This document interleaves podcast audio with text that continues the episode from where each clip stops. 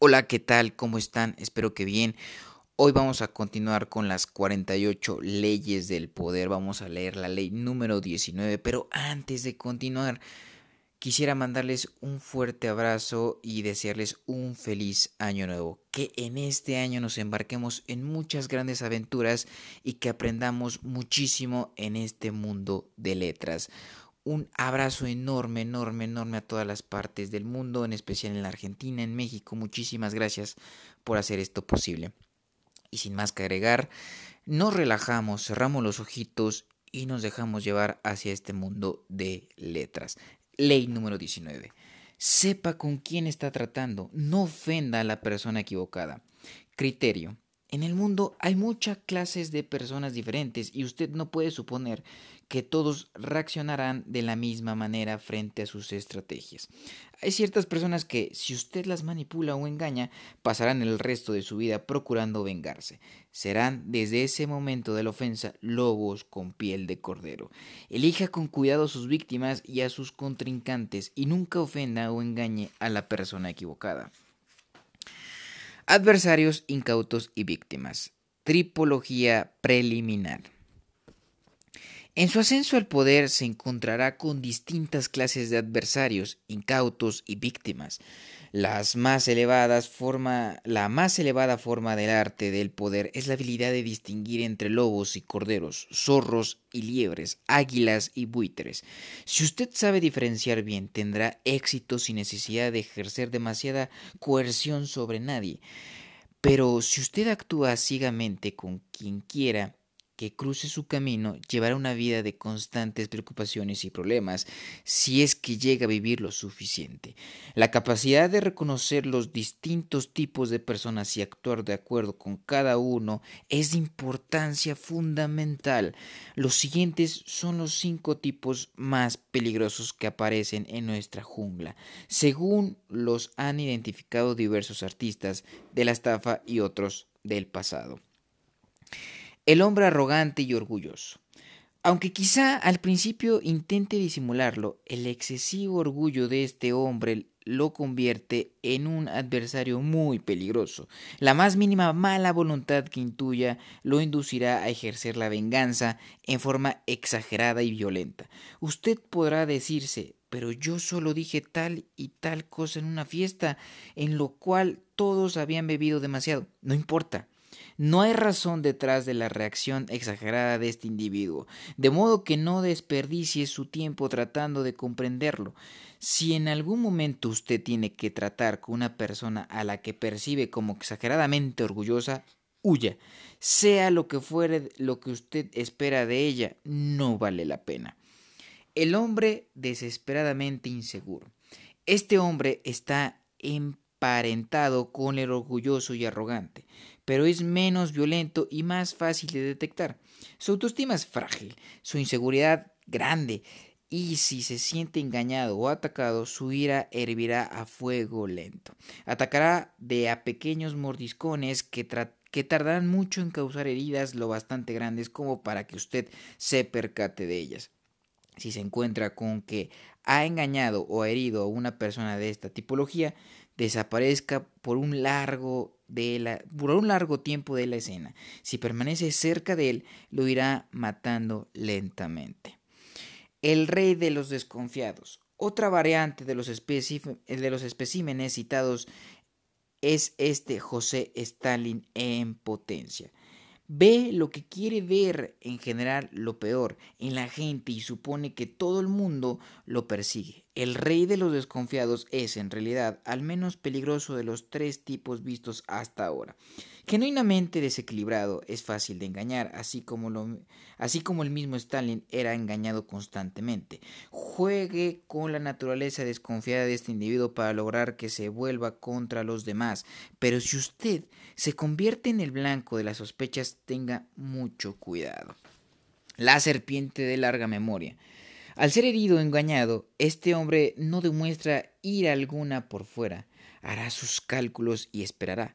Luego, cuando pueda invertir los papeles, ejercerá su venganza, caracterizada por una fría astucia. Reconozca a este hombre a través de la calculadora frialdad y la sagacidad que muestra en los distintos aspectos de su vida. Por lo general es distante y se muestra poco afectuoso. Cuídese doblemente de esta serpiente y si usted la ha herido de alguna forma, o bien destruyela por completo o aléjese lo más rápido posible. El hombre común, discreto y a menudo poco inteligente, Usted para las antenas cuando detecta una víctima tan tentadora, pero este hombre resulta bastante más difícil de engañar que lo que usted imagina. Caer en una trampa requiere a menudo cierta inteligencia e imaginación para percibir los posibles beneficios. El hombre obtuso no morderá el anzuelo porque no lo reconoce, no se da cuenta. El peligro de este hombre no reside en que acuse daño o busque vengarse. Usted simplemente derrochará su tiempo, su energía, sus recursos e incluso su cordura tratando de engañarlo. Tenga a mano algo para ponerlo a prueba, un chiste, un cuento. Si el individuo reacciona interpretándolo en forma textual, sin captar la gracia o el doble sentido, usted está tratando con una persona de este tipo. Si sigue adelante en su intento de engañarlo, hágalo bajo su propia responsabilidad. Transgresiones de la ley. Transgresión número uno.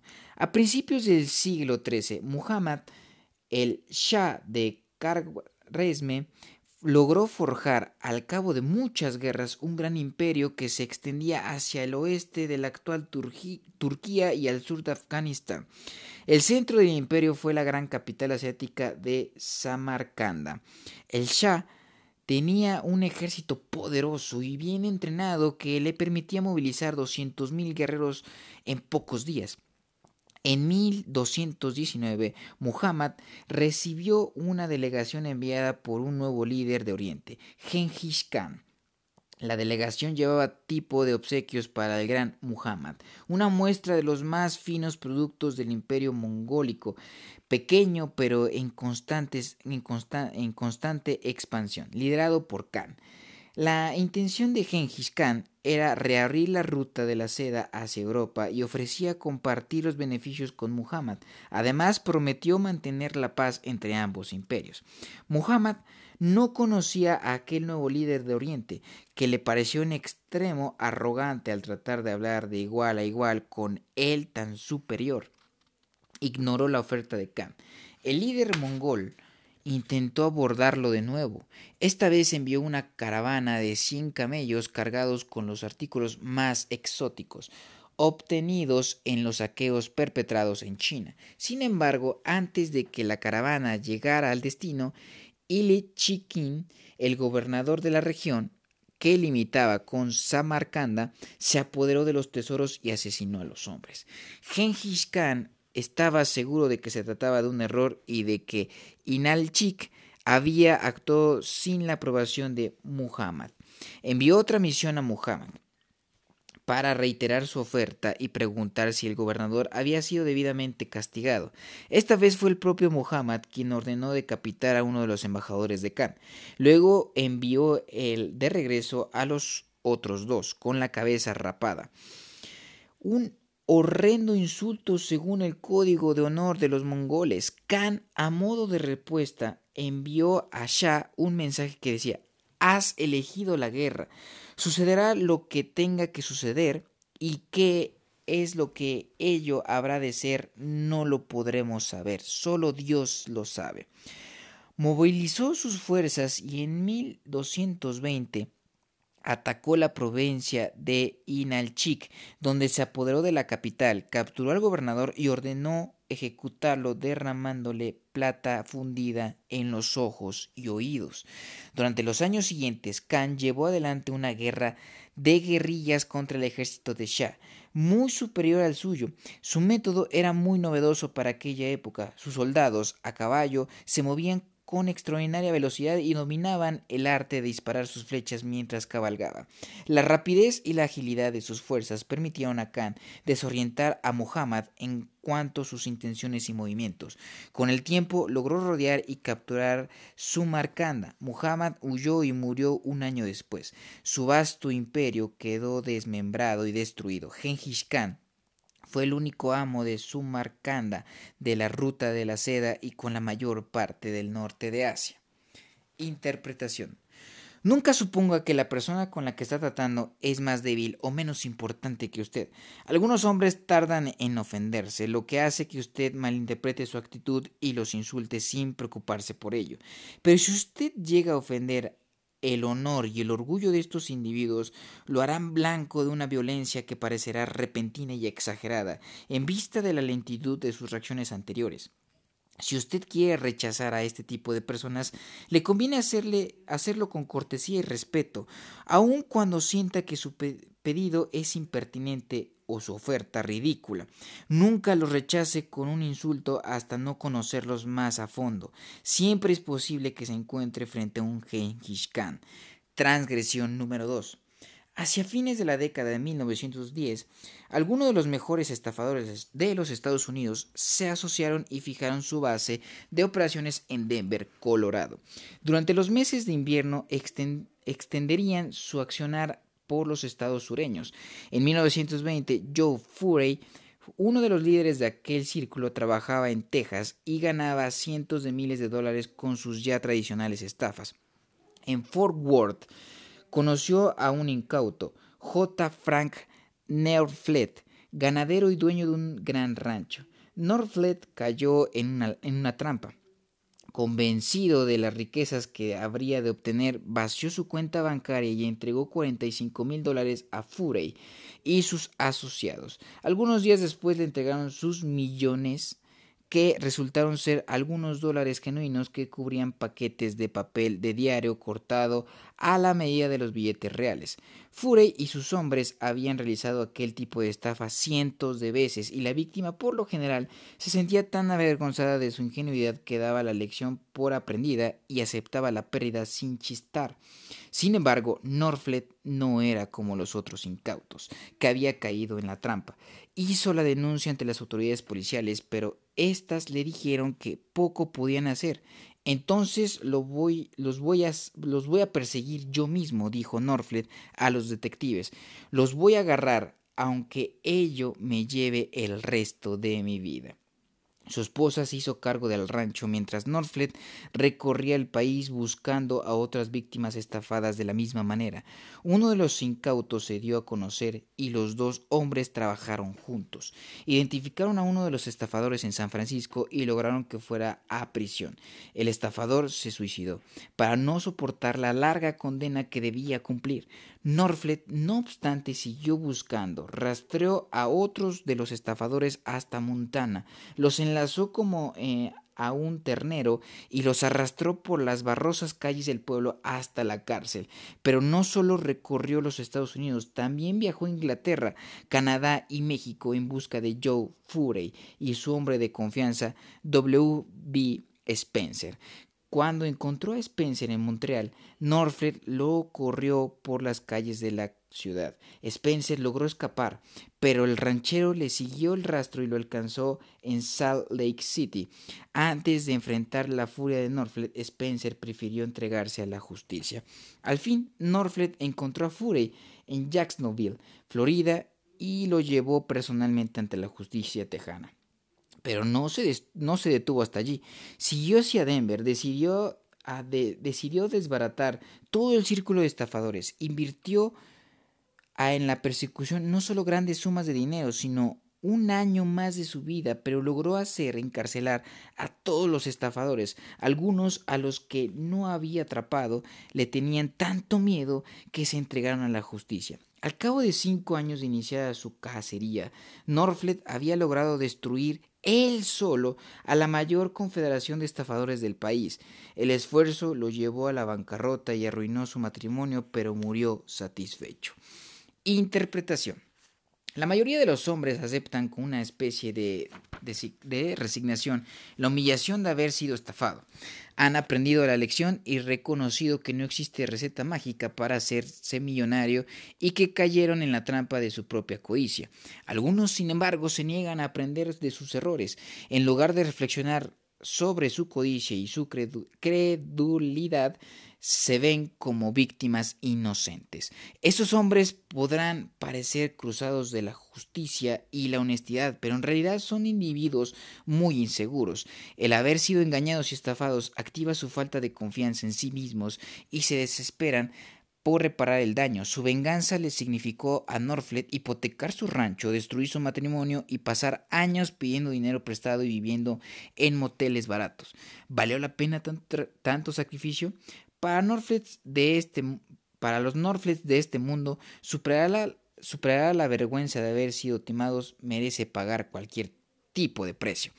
Todo el mundo tiene sus inseguridades y a menudo la mejor forma de engañar a un incauto es apelar a ese sentimiento de inseguridad.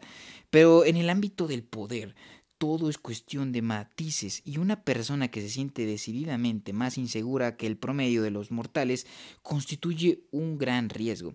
Este sobreaviso si pretende embaucar a alguien, estudie bien a su víctima. La inseguridad y la fragilidad de su autoestima hacen que algunas personas no puedan tolerar ni la menor ofensa. Para ver si usted se halla frente a uno de estos sujetos, primero póngalo a prueba, por ejemplo, gastando en una broma inocente. Una persona segura de sí misma se reirá. Alguien en extremo inseguro reaccionará como si lo, hubiesen, si lo hubieran insultado. Si usted sospecha que está tratando con una persona de este tipo, busque a otra víctima. Transgresión 3. En el siglo V antes de Cristo, antes de Cristo perdón, Chung Erk, príncipe de Qin, en la actualidad, China, había sido obligado a exiliarse, vivía con modestia, a veces incluso con pobreza, esperando el momento de regresar a su país y reanudar su vida principesca. En cierta oportunidad pasó por el estado de Cheng, cuyo gobernante, que ignoraba su identidad, lo trató con rudeza.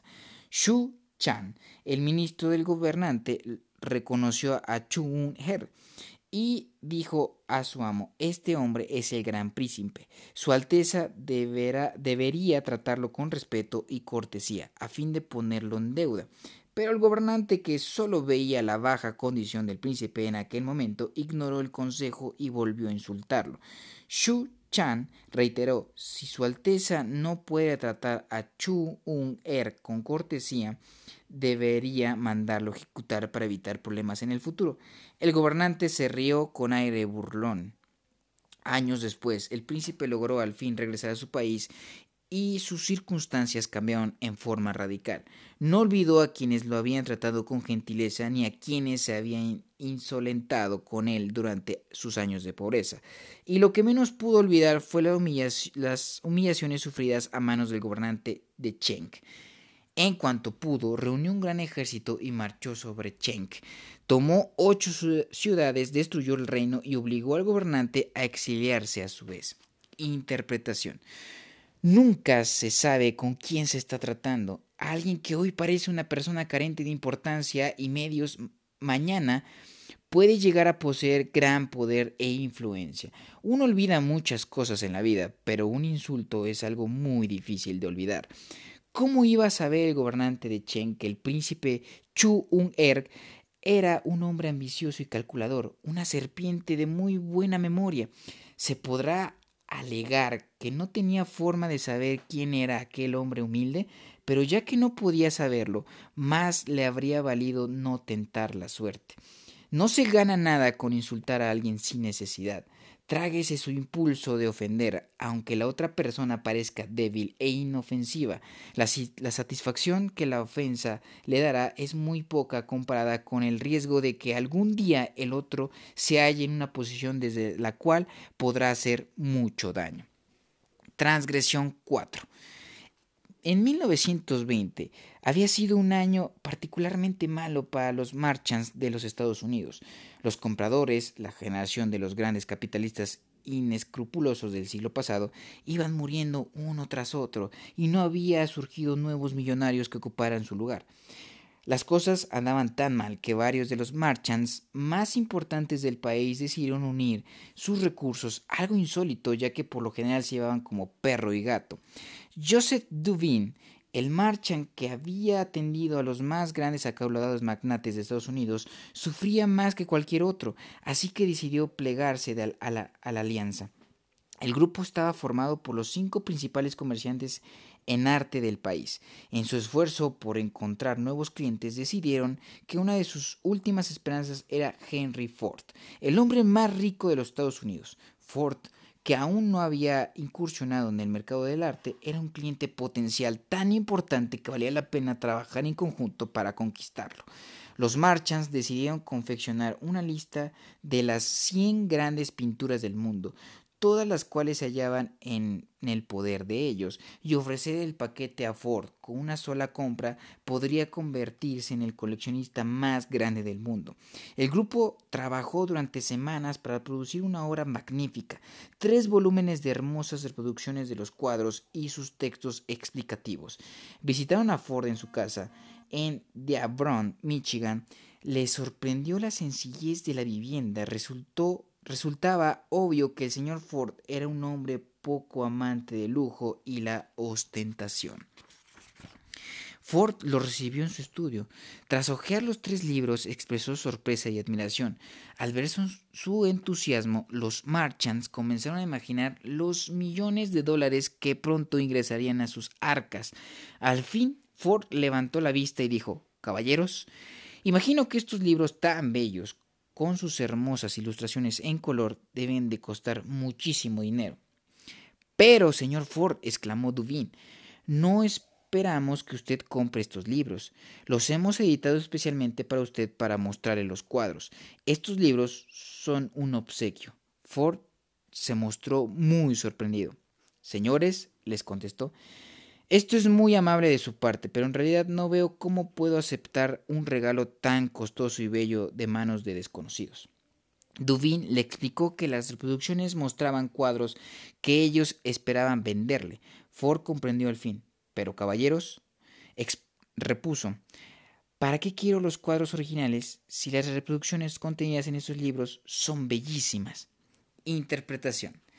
Joseph Duvin se vanagloriaba de estudiar a sus potenciales clientes por anticipado, para conocer sus puntos débiles y las particularidades de su gusto antes de abordarlos. Impulsado por la desesperación de las circunstancias, en una sola oportunidad dejó de lado esa probada estrategia cuando abordó a Henry Ford.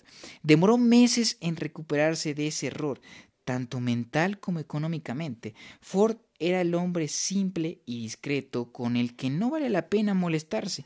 Era el prototipo de las personas concretas, que todo lo toma al pie de la letra y que no posee imaginación suficiente como para ser embaucado.